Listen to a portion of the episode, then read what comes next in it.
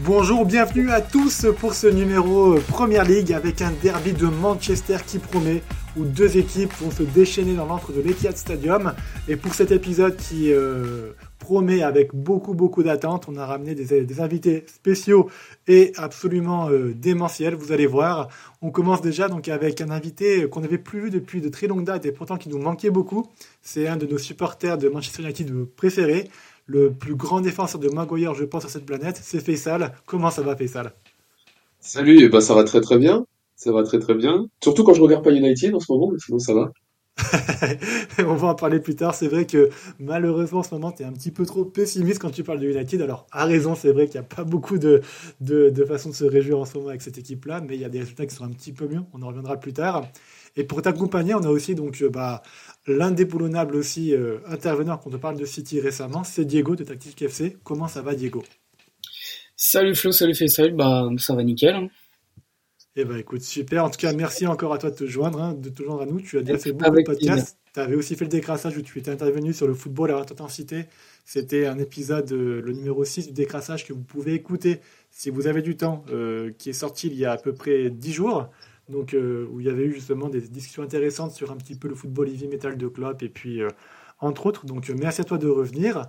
Et ce que je vous propose, bah, du coup, c'est de rentrer directement dans le vif du sujet, avec, pour commencer, à parler un petit peu de la forme récente de ces deux équipes, en vue de ce match-là qui va jouer le dimanche 3 mars à 16h30 heure française, avec tout d'abord un Manchester City qui est quand même deuxième du classement, qui va mieux en termes de résultats, surtout que là, on rentre vraiment dans le vif de la saison avec euh, les trois prochains mois qui vont être décisifs pour euh, conquérir le titre et puis défendre le triplé que City a mis en place la saison passée. On est sur un City qui aujourd'hui a 8 victoires en 9 matchs. On a une, relation Kevin De Bruyne Land qui s'est renforcée un petit peu, surtout en Cup. On l'a vu contre Luton avec 4 passes décisives de De Bruyne pour Haaland. Et ça contraste aussi un petit peu avec des prestations euh, contre Everton, Brentford, Bournemouth et Chelsea qui étaient un petit peu plus timides. On avait vu un petit peu plus de faiblesse de la part de City, alors des, petites failles qu'on va en parler plus tard. En tout cas, ce mois de mars pour City va être un gros, gros, gros test, puisqu'ils euh, vont jouer donc d'abord ce derby à domicile. Ils iront derrière Anfield. Il y aura la trêve internationale. Il y aura le match à, Arsenal où ils vont accueillir Arsenal à l'Etihad. Et puis il y aura aussi Aston Villa. Donc euh, en gros, en l'espace d'un mois, là, euh, City va jouer contre quasiment l'intégralité du top 6. Ça va être absolument démentiel pour eux. Et euh, bah, pour ça, moi, ce que j'avais noté, je ne sais pas si toi, Diego, tu es en phase avec moi, j'avais noté que Guardiola avait quand même retrouvé une stabilité défensive avec. Euh, enfin, non, pardon, qu'il avait insisté pour retrouver une stabilité défensive parce que cette saison, City concède plus de tirs que par rapport à la saison passée. On avait 2,50 tirs concédés par match la saison passée. On est à 3 tirs par match en moyenne de, concédé pour le moment pour la saison passée. Et il y a, y a, là où le bas blesse, c'est que City prend beaucoup de buts sur les contre-attaques. Ils sont à 6 buts concédés sur les contre-attaques. Est-ce que toi, c'est quelque chose que tu as observé euh, sur les matchs que tu as vus de City récemment? Euh, bah oui, après ça a toujours été le problème City de prendre des buts sur contre, mais c'est vrai que avec les joueurs de côté qui sont différents par rapport à la saison dernière, il y a plus de pertes de balles, il y a plus de danger qui est amené dans la partie adverse, mais avec les pertes de balles, euh, tu es, es, forcément moins prêt euh, à, à, stopper les contres, on va dire. Donc, donc oui, l'année dernière, il y avait des joueurs qui gardaient un peu plus le ballon, qui tentaient moins, mais qui gardaient plus, et donc il y avait moins, moins d'occasions de contre pour pour les équipes adverses. Mais là, cette année, on retrouve des joueurs de côté plus dynamiteurs, mais donc du coup, forcément, c'est il y a plus de risques et donc plus de pertes de balles. Mais oui, oui, ça c'est sûr que ça a toujours été le problème et cette année il, revient par rapport aux saisons d'avant. Et tu sens comment cette équipe de City à l'approche de ce mois de mars du coup qui va être très compliqué? Est-ce que tu vois plus de certitude que d'inquiétude toi de, ton côté? Euh, ouais, parce que bah, De Bruyne, Haaland, ça change beaucoup beaucoup de choses. Euh, que sur, euh, j'ai vu les buts là contre contre Luton, euh, les quatre buts de où la relation de Bruyne Haaland euh, fonctionne, c'est pas forcément des buts où ils sont euh, dans le camp de Luton en train d'assiéger le but. C'est beaucoup de, de, de, projections rapides. Donc euh, il y a ça veut dire que ça la façon de jouer de City quand les deux sont là change aussi et qu'ils peuvent plus s'adapter. Donc moi je vois plus de certitude parce que les deux changent beaucoup de choses. Et si Guardiola a dit qu'il voulait retrouver une stabilité défensive, pardon, je pense qu'il va la retrouver il va en tout cas trouver la, essayer de trouver la solution pour en tout cas. Toi, Faisal, de ton côté, qu'est-ce que tu penses de ce City récemment, donc, euh, qui s'est relancé quand même de mieux en mieux sur ce mois de février? La Ligue des Champions est quand même aussi, euh, je pense, le moment où on voit vraiment un City, on en a beaucoup parlé, mais un City diesel qui arrive à se relancer et à lancer sa saison à partir de février. Est-ce que tu les sens aussi impressionnants que, que ce qu'on avait pu voir la saison passée, ou est-ce que tu as des petits doutes? Je trouve, moi, je trouve déjà qu'on retrouve un pattern qu'on retrouve chaque saison, c'est-à-dire que à partir du mois de janvier, il y a clairement une montée en puissance par rapport à ce qui était fait précédemment. Euh, il y a des faiblesses qu'on voit moins, et à chaque fois, euh, l'équipe elle, prend, elle prend du, elle prend du galon au fil de l'année. Je trouve juste quand même que cette année, moi, par rapport aux saisons précédentes, j'ai l'impression sur les matchs que je vois qu'elle est beaucoup plus, et je sais pas si c'est dû à l'arrivée d'Aland ou pas, mais elle est beaucoup plus dépendante des individualités qu'avant. C'est-à-dire que contre Luton, il y a 6-2, mais enfin, il y a 4 passes décisives de De Bruyne, 5 buts euh, d'Aland. Bon, quand t'as des joueurs pareils, c'est normal qu'ils fassent des stats.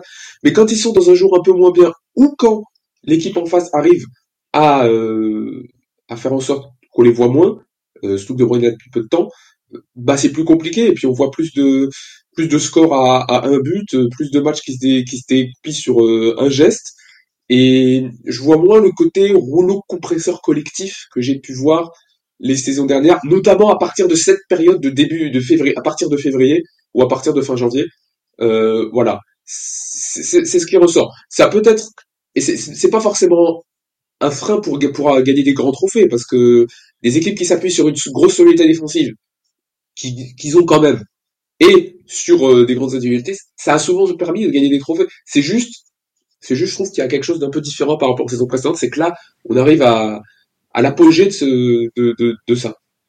Je te rejoins là-dessus. Pour, pour rebondir, euh, je, je suis assez d'accord. On voit, bah, notamment depuis que De Bruyne est arrivé, euh, enfin est revenu pardon de blessure, euh, on voit que en fait le mec euh, il change le match à lui tout seul à chaque fois, soit par un but, soit par une passe décisive, et que avant qu'il entre en jeu ou avant qu'il soit là, et quand il est pas là, c'est City a beaucoup plus de difficultés. après il y a une autre individualité, mais qui est, enfin qui fait moins de stats, c'est Rodri, mais ça c'est encore un autre sujet. Mais euh, quand, quand De Bruyne n'est pas là, en tout cas offensivement, euh, il manque beaucoup à la créativité de l'équipe parce que, comme on l'a dit, euh, sur les côtés, c'est pas forcément des profils, on va dire, qui ont une vision de jeu, enfin, qui ont pas de vision de jeu. Si, ils ont une vision de jeu, mais c'est des joueurs plus dynamiteurs, plus, plus électriques sur les côtés par rapport à, à avant. Donc ils vont moins chercher la technique dans les petits espaces, etc. Euh, alors que du coup, ils sont obligés de compter sur euh, De Bruyne pour amener cette créativité et quand il est pas là, forcément, euh, on voit le, manque. Tu parles de Rodri justement, c'est juste tu, tu parlais de Rodri, c'est assez marrant parce que contre Chelsea, Pochettino avait mis Gallagher, alors peut-être pas forcément en individuel, mais en tout cas on voyait qu'il était clairement sur son dos la plupart du temps. Et c'est un, match où City a eu pas mal de difficultés, on l'a vu dans, le score ou même dans le match, parce que Chelsea a eu des occasions de mettre le 2-0 avant, avant l'égalisation. Bah oui, après Rodri offensivement, il, il, apporte, mais il apporte moins que, que De Bruyne. C'est pour ça que je disais que c'était un, un autre débat. Mais oui, c'est sûr que c'est les trois joueurs, on va dire, euh, qui sont fondamentaux. Parce que j'ai l'impression aussi que Guardiola, bah, comme euh, j'avais expliqué quand on faisait la prévue de Newcastle, Manchester City, c'est que de, euh, Guardiola, pardon, et trouve souvent la solution. Et fait ça, tu l'as dit en janvier. c'est souvent là que ça change. Et peut-être que sa solution pour cette saison, c'est de se baser sur ce duo-là euh, pour aller chercher des trophées. Euh, peut-être que c'est ça sa, solution pour cette année. C'est en tout cas ouais, sur quoi on s'oriente sur le court terme. Peut-être que sur le long terme, on verra d'autres choses. Et là où je vous rejoins sur les individualités, c'est que contre Chelsea, City a, vraiment créé beaucoup d'occasions.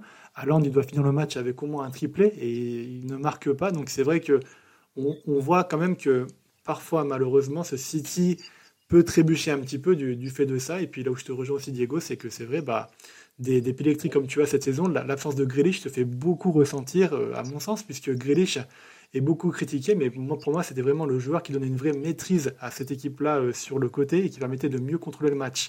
On voit malheureusement qu'il s'est blessé, et c'est un sacré coup dur, à mon avis, sur la fin de la saison euh, pour, pour, City. Alors, on ne sait pas encore la gravité de sa blessure. En tout cas, ça sent pas très bon parce que ça va être une rechute par rapport à la blessure qui traînait déjà depuis un petit peu de temps.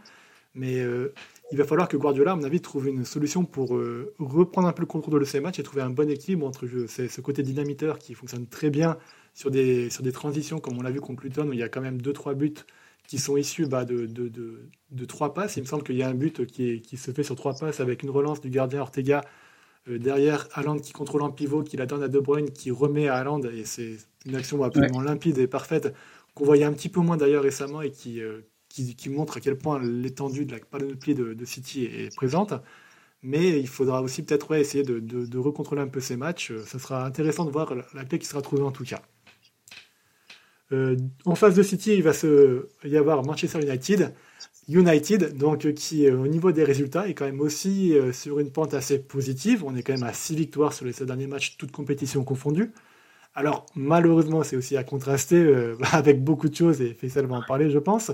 Moi de mon côté, ce que j'ai quand même noté, c'est que on a quand même une équipe de United qui a été beaucoup handicapée par les blessures cette saison-là. On a eu beaucoup d'instabilité dans le 11 que Tenag a mis. Tenag en parle énormément. Il met beaucoup de fautes, on va dire, euh, sur euh, ce manque de résultats, ce manque de jeu, sur les blessures et l'instabilité qu'il avait eu. On a vu, alors pour lui donner raison, on a vu quand même qu'en février et en janvier, avec les retours de Casemiro, Cho et Martinez, il y a eu des meilleurs résultats et une stabilité défensive qui est revenue un petit peu et qu'on avait un peu moins vu euh, sur les, la première partie de la saison. Défensivement, donc on voit aussi que les retours de Varane aussi, parce qu'on n'a pas parlé, mais ça va un petit peu mieux, même si là, donc euh, il y a eu des coups durs avec Shaw qui s'est reblessé, Martinez qui s'est reblessé, si je dis pas de bêtises, et du coup, il va falloir recomposer un petit peu avec ça. Et offensivement, c'est là que là où bas blesse, c'est que Old faisait commencer à vraiment performer de manière intéressante, il s'est blessé. Rashford a joué en cup contre Nottingham, ça n'a pas été une réussite. On a vu un joueur qui avait beaucoup de mal à être trouvé, qui était mis à mal dans les duels, qui euh, fait pas un gros travail, qui a pas un gros volume de jeu. Euh, Garnacho est un petit peu la seule euh, la seule étoile qui brille dans le trio, voire le quatuor offensif, si on inclut Fernandez dedans, avec un gros travail, mais qui manque encore aujourd'hui, je trouve, d'efficacité dans les 30 derniers mètres, parce qu'il s'époumonne beaucoup justement à essayer d'être impliqué dans la repli défensif et autres. Anthony sur le retour, on voit qu'il manque de rythme et qu'aujourd'hui, bah, il apporte pas grand chose et il faudra peut-être lui laisser plus de temps pour qu'il retrouve un niveau un peu meilleur. Et Bruno Fernandez reste un joueur qui euh, peut être capable à tout moment de faire une passe laser entre les lignes, mais qui parfois euh, agace un petit peu parce qu'il il reste assez, on va dire, euh, inconsistant durant un match en entier où il peut faire le meilleur et le pire en l'espace de deux minutes. Toi, Faisal, qu'est-ce que tu en penses de tout ça et comment tu juges ce United aujourd'hui? Je vais être un peu caricatural. La, différence entre cette série, euh, soit dit, je vais pas dire soi-disant, qui est mieux avec ses cinq victoires en six matchs et le début de saison qui était kata, il y en a deux. C'est Onana se met à faire des arrêts et Ojlund s'est bien mettre des buts. Point. Je suis un peu caricatural, il y a eu d'autres changements. L'équipe est un peu mieux physiquement et il y a surtout deux retours de blessures qui pour moi sont primordiaux, Casimiro et Kobe Meido dont on parle pas mais qui était blessé tout le début de saison et qui euh, a pu enfin jouer à partir de janvier dont on voit qu'il est quand même bien meilleur. Mais pour moi vraiment les deux grandes différences majeures c'était Ojlum de retour qui se met des buts et Onana qui se met des arrêts. Rien d'autre. Et on l'a vu dans le match de Fulham. Euh, n'était pas là, il y a quasiment pas eu de but. Et enfin, il n'y a pas eu de but, il y en a eu un euh, sur un but de Maguire à la fin. Et, euh, et du coup, une défaite de 1. Parce que sur les cinq derniers matchs, là je suis pas d'accord avec toi, c'est quand tu dis que c'est un peu mieux au niveau de la défense. Sur les cinq derniers matchs, on a concédé 100 tirs. 100 tirs. C'est une moyenne de 20 tirs par match. Et les adversaires, bon, c'est pas non plus, euh, voilà quoi, il y a, je l'ai sous les yeux, Fulham, Luton, Aston Villa, West Ham, Wolverhampton. Des bonnes équipes. Enfin, franchement, la meilleure de, à part Wolverhampton et Aston Villa, le reste, bon, voilà, c'est pas des équipes dans une très grande forme. Donc voilà. Le, c'est pas de cette équipe, c'est clair. Ouais. Ah, bah, vas-y. Excuse-moi, c'est pas, c'est, c'est juste pas des équipes qui font 20 tirs par match normalement, quoi. Oui, voilà. Ah, éventuellement Wolverhampton, qui est une très grosse équipe de transition, mais à part ça, ils sont pas trop habitués, les autres équipes sont pas habituées à ça. Donc voilà, c'est, pour moi, c'est encore une équipe qui, cette série de mieux, c'est, ça se repose sur un socle bancal, c'est un socle qui peut s'effondrer à tout moment, et c'est un socle qui d'ailleurs s'est effondré avec la blessure de jeu de trois semaines, puisqu'elle a perdu 2-1 contre Fulham, euh, qui a sans doute pour moi un des pires secteurs offensifs de toute la première ligue.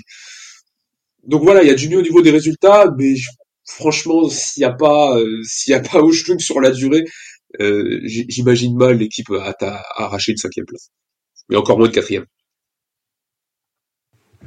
Ok, ouais, non mais il est vrai que j'avais, j'avais un petit peu occulté les sentiers concédés parce qu'il est vrai que c'est, un bilan qui a nuancé, tu le fais très très bien. Euh, est-ce que quand même tu penses que le, retour de Casemiro, qui on voit encore manque de rythme, à mon avis, il est très loin de son meilleur niveau cette saison-là. Euh, les blessures l'embêtent énormément. Est-ce que tu penses quand même que ça pourrait peut-être aider un petit peu à mieux protéger dans les, dans les, dans les matchs à venir euh, cette équipe de United Ou alors tu vois vraiment aucun espoir dans le système qui est mis en place par Tenag et avec les défauts qu'on lui connaît? Non, j'y vois pas non plus aucun espoir, parce qu'en effet, Casemiro, euh, il est un petit peu mieux, mais il n'est quand même pas au son niveau de la saison dernière. Voilà, s'il retrouve son niveau de la saison dernière, qui pour moi avait un impact énorme, et en fait, c'était limite lui le rôle majeur dans le fait que la défense concédait assez peu de buts, euh, plus que les deux défenseurs, je trouve. Euh, s'il retrouve son niveau de la saison dernière sans ballon, etc., je pense que oui, y a, on peut prendre espoir. Mais euh, déjà, le fait qu'il soit revenu, ça a aidé un petit peu. Ne serait-ce que d'avoir un milieu défensif qui fait les basiques, les, les, les fondamentaux du poste de milieu défensif, c'est-à-dire euh, être le retour, récupérer les ballons, euh, colmater les brèches, etc. Rien que ça, ça a aidé. Alors si on a un Casemiro qui retrouve ce qu'il était l'année dernière, oui, là, ça peut, ça peut aider. Mais j'ai quand même un peu de mal à y croire parce que sur le début de saison, il l'était pas du tout. Et là, euh, même s'il est mieux, il est, il est toujours pas. Il est toujours pas. Par contre, il apporte un truc qui n'est pas forcément son premier rapport euh, de base, c'est les buts. C'est quelqu'un qui met quand même beaucoup de buts cette saison, et notamment beaucoup de buts de la tête. Et ça, ça, ça aide beaucoup, et ça a sorti d'ailleurs le club de, de, de, de la NAS euh, en milieu de semaine contre Forest en Cup, parce qu'il marque à la, dernière minute de la tête. Toi, Diego, tu, tu la juges comment cette équipe de United? Est-ce que tu es d'accord avec le constat de Faisal ou tu es euh, plus optimiste, plus pessimiste Et comment tu les vois jouer contre City ce dimanche? Alors, bah moi, je suis assez d'accord avec ce qu'a dit Faisal et je vais peut-être euh, même aller un peu plus loin et je vais citer euh, Ismo Scouting, je pense que vous connaissez, euh, qui a tweeté ça il y a quelques jours et qui m'a où j'étais assez d'accord avec lui, vraiment d'accord, c'est que Manchester United, c'est, enfin le Manchester United de Tenac, pardon, c'est, euh, je crois que c'est l'équipe qui m'a le plus déçu parce que j'en attendais beaucoup sur les dernières années. C'est en fait, et Faisal en a parlé, il y a deux, il y a deux individualités en fait il y a Onana et Oilun. Quand Onana est pas, euh, quand Oilun n'est pas là, bah ça marque pas. Et même dans le jeu, je trouve qu'il apporte beaucoup. Et en fait, autour de ça, euh, le collectif, moi, je vois pas la marque euh, Tenag. il essaye de parler de jeu de transition. il est, ça marche de temps en temps. Il y a eu une période, je crois que c'était fin 2023 où ça, ça marche plutôt bien. Mais depuis qu'il est là, moi, j'ai pas vu une équipe estampillée Tenag, on va dire. Euh, J'attendais pas que ça joue comme à l'Ajax, mais qui ait au moins un style de jeu qui est défini. Euh, je regarde pas tous les matchs de United, mais à chaque fois que je regarde, c'est un 11 qui est différent. Euh, c'est vrai euh, que Tenag, Tenag le dit et euh, il a pas forcément tort, c'est qu'il a beaucoup de blessures aussi. Ça, il faut le souligner quand même. Mais euh, moi, je vois pas de Marc Tenag, je vois pas un bon collectif, je vois pas un rouleau compresseur, même sur une période de 5-6 matchs qui enchaîne et qui à qui il peut rien arriver. Euh, il y a toujours euh, des individualités qui te mettent dedans. Il y a toujours euh, bah, des absences dues à des blessures ou quoi qui te mettent dedans aussi. Euh, je suis pas forcément optimiste sur cette équipe. Euh, J'arrive pas à, à, voir en fait où elle va et, où elle veut aller.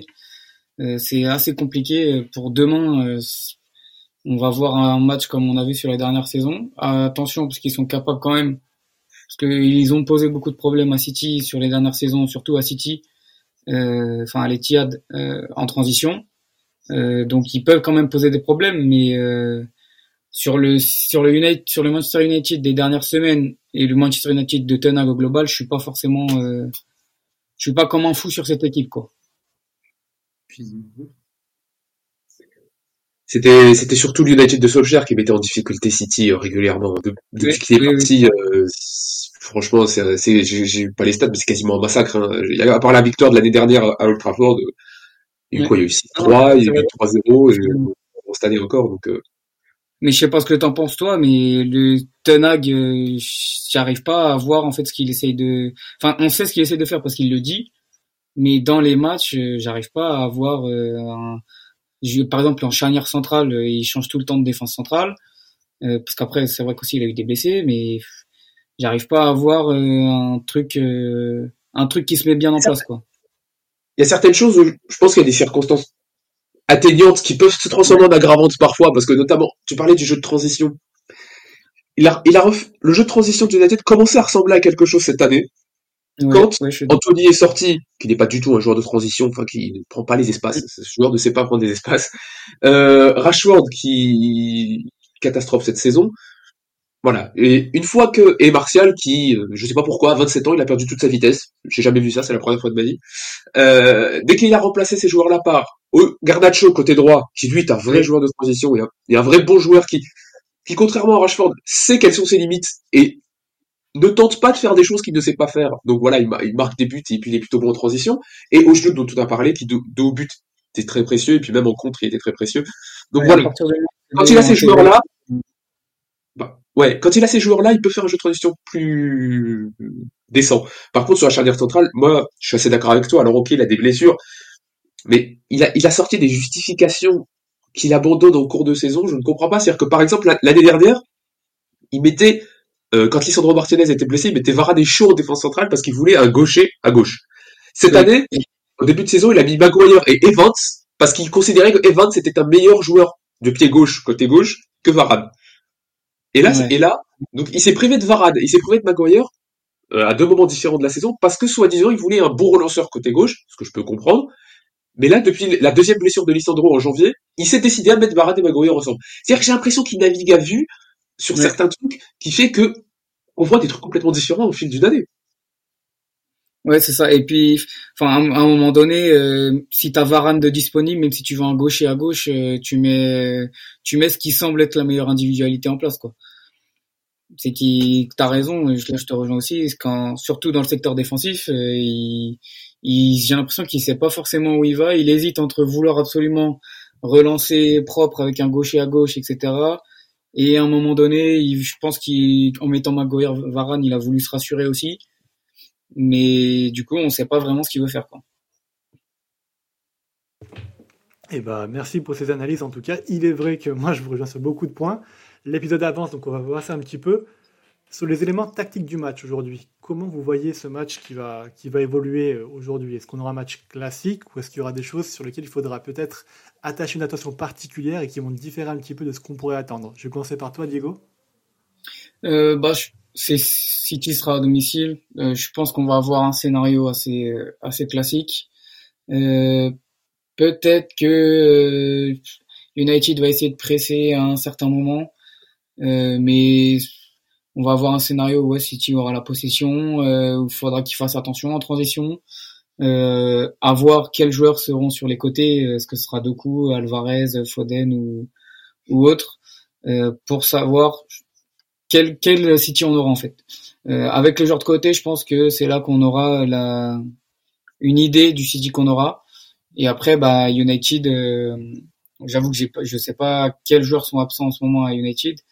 Mais s'il a un groupe qui est assez complet, euh, je pense qu'il va qu'on va avoir un, un, United qui va se baser sur un socle défensif, euh, qui va quand même, enfin socle défensif, mais pas très bas non plus.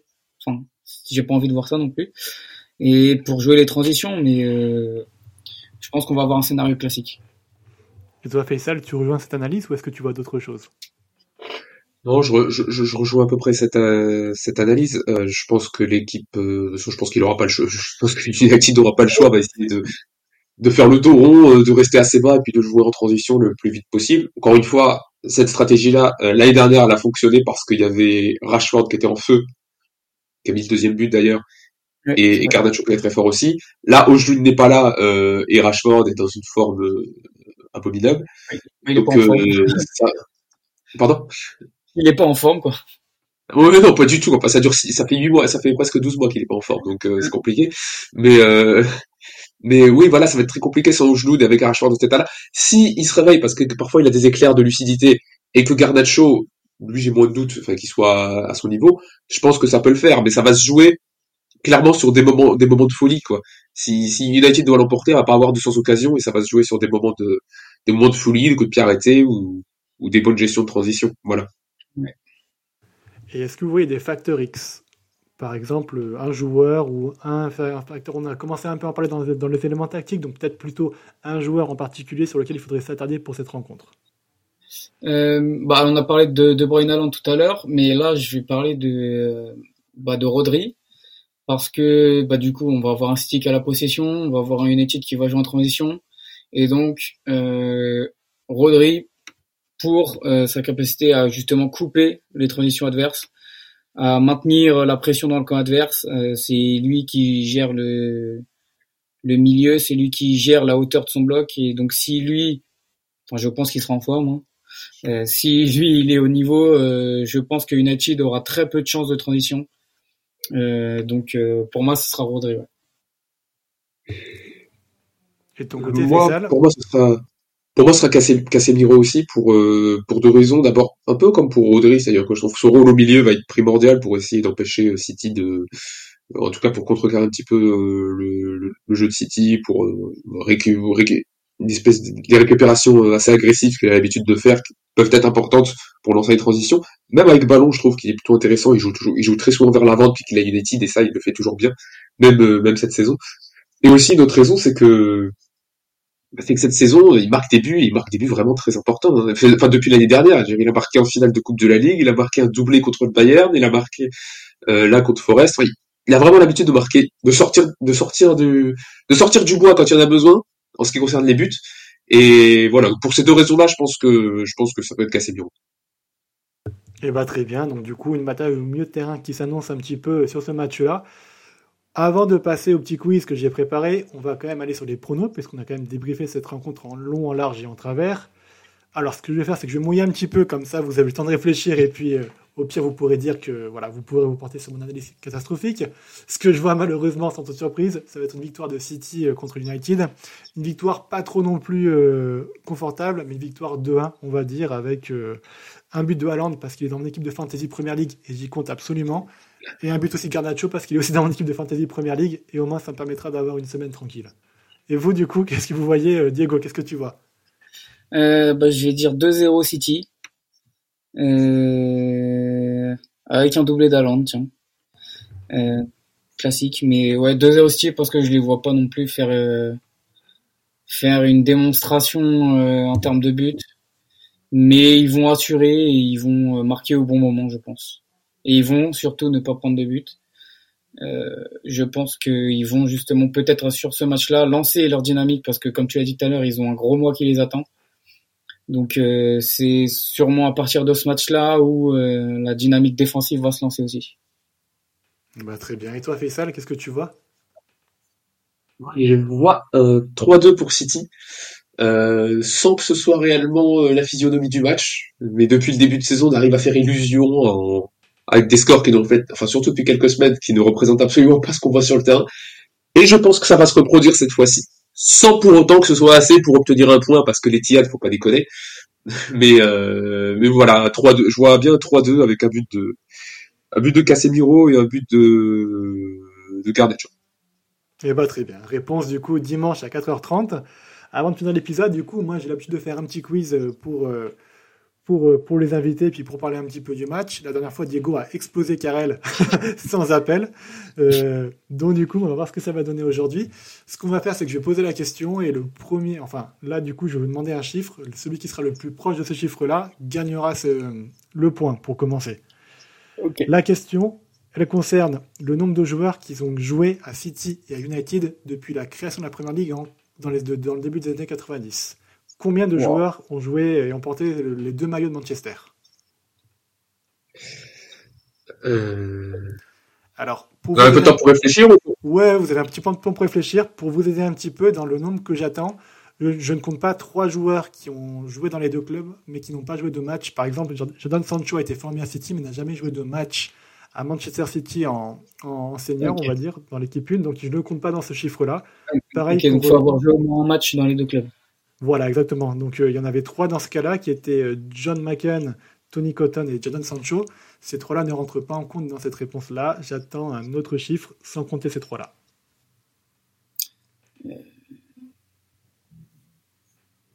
Moi, je vais dire deux. D'accord. Et toi, Faisal? C'est marrant parce que j'étais sur deux. En fait, j'en ai trouvé deux dans ma tête, mais euh, je réfléchis peut-être s'il y en a peut-être un peu plus. j'en ai, j'en ai un seul et je pense qu'il y en a un peu plus, donc. Euh. j'en ai deux qui me viennent en tête là. Est-ce qu'il y en a un troisième? Euh... C'est compliqué, hein. C'est compliqué parce que même moi, quand j'ai fait cette liste, du coup, j'en ai eu. Oui, c'est trois. J'en ai un troisième. Ok. Allez. bah, il y en a eu six au total. Il y en a eu six, donc plus que ce que vous pensiez. Donc sur les trois, t'avais qui toi, Faisal? Gerd Schmeichel Ouais. Carlos Tevez? Bien sûr.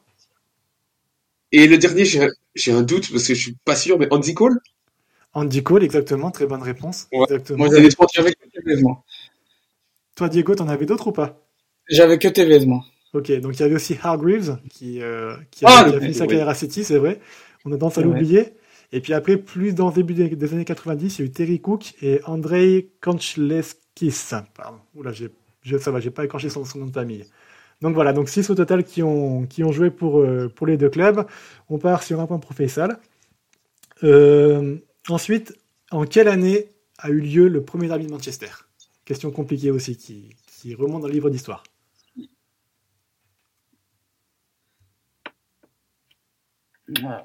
Alors si c'est l'ère Première Ligue, je vais te dire 92. Mais je suppose que c'est pas l'ère Première Ligue. Là, on n'est pas sur la Première Ligue, on est sur le. je plaisante. la nuit des temps, du coup, dans le, dans, on part vraiment sur le tout premier match euh, à l'époque des belles usines euh, qui avaient une équipe de football. franchement, euh, c'est dur. Hein je vais dire. Ouais, ah, c'est chaud. Je vais dire. Je vais dire 1905. 1905. Moi, j'aurais dit 1910, moi. Eh ben, c'est beaucoup plus vieux que ça, c'est 1881. C'est un derby qui joue depuis très longtemps, donc du coup, c'est un derby historique, et donc Faisal, tu prends un deuxième point. On va aller maintenant sur les buteurs. Dans l'histoire de tous ces derbys, est-ce que vous pouvez me citer le joueur qui a le plus marqué de buts euh, dans ces derbys? Wayne Rooney. C'est ouais, c'est Wayne Rooney. C'est Wayne Rooney, voilà. donc, euh, est-ce que vous savez combien, de buts il a marqué ou pas? Euh, 18, non? Alors, je parle qu'en première ligue, par contre, attention, ouais. Euh, bon. Du coup, 18-16, c'est Diego, qui prend le point quand même. Euh, c'était 11 buts. Ok. Et enfin, euh, la dernière question. Quel joueur a disputé le plus de derby dans l'histoire de. Là, je prends sur aussi que. Ryan Giggs. Voilà, Ryan Giggs. Bon, bah, ah Désolé, Diego aussi. C'était des questions qui étaient très orientées United aussi, donc c'est peut-être pour ça que c'est un peu plus compliqué. Ah, disons Ryan Giggs, euh, il a joué de 18 à 41 ans, donc euh, bon. Ouais, il y a une grande chance que ce soit lui. Il a joué 36 derbies au total. C'est un chiffre qui est fou quand même. Il a joué 36 fois contre City. En tout cas, euh, voilà. Et bah, en tout cas, merci beaucoup, messieurs, de m'avoir accompagné pour cette preview de, de Derby Manchester qui se jouera donc dimanche à 4h30. Toi, Diego, on peut toujours te retrouver donc sur ta page Twitter Tactique FC. Toujours, c'est ça. Eh ben écoute, avec grand plaisir, on peut voir tes analyses et euh, ton avis sur le football en général, c'est très intéressant. J'invite tout le monde à suivre cette page-là. Toi, Faisal, tu as ta, aussi ta, page Twitter euh, FaceMu où tu fais des threads sur Maguire, mais pas que, où tu donnes aussi ton avis sur le football anglais. Et puis euh, tu fais aussi, tu aussi le CM de notre page traditionnelle. Tous les tweets de, la Première Ligue sont de toi, donc merci pour ton travail. Et puis c'est grâce à toi qu'on peut aussi suivre un petit peu en live depuis Twitter les matchs de football en Première Ligue. C'est un plaisir. En tout cas, bah, merci beaucoup. J'espère qu'on aura un grand match dimanche. Et puis, euh, je vous invite, vous auditeurs, à regarder aussi un petit peu les autres previews qu'on a sortis ce week-end qui concernent la Serie A, la Liga et la Bundesliga. On vous dit à très bientôt. N'oubliez pas de mettre vos meilleures 5 étoiles sur les médias. Merci à tous. Traditionnel. Salut